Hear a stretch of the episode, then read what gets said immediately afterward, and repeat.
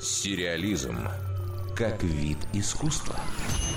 Продолжается работа над многосерийной экранизацией романа «Ненастья» писателя Алексея Иванова.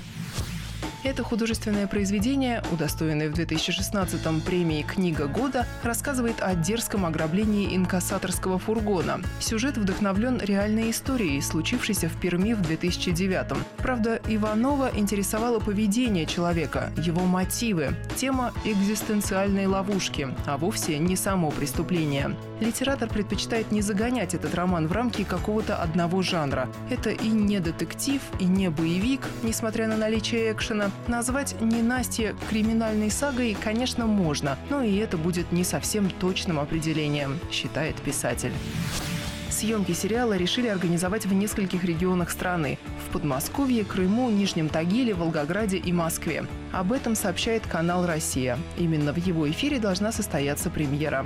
В режиссерском кресле Сергей Урсуляк, ранее работавший над знаменитыми телепроектами «Ликвидация», «Исаев» и «Тихий дон». Роль шофера, решившего ограбить инкассаторскую машину, досталась Александру Яценко, которого недавно можно было видеть в фильме «Аритмия». Артист характеризует центрального героя ненастья так. Это человек, прошедший афганскую войну, но не герой. Также известно, что в сериале сыграет постоянный актер Урсулюка Сергей Маковецкий. «Ненастье» должно выйти на экраны в следующем году. Дарья Никитина, Радиокультура. Сериализм.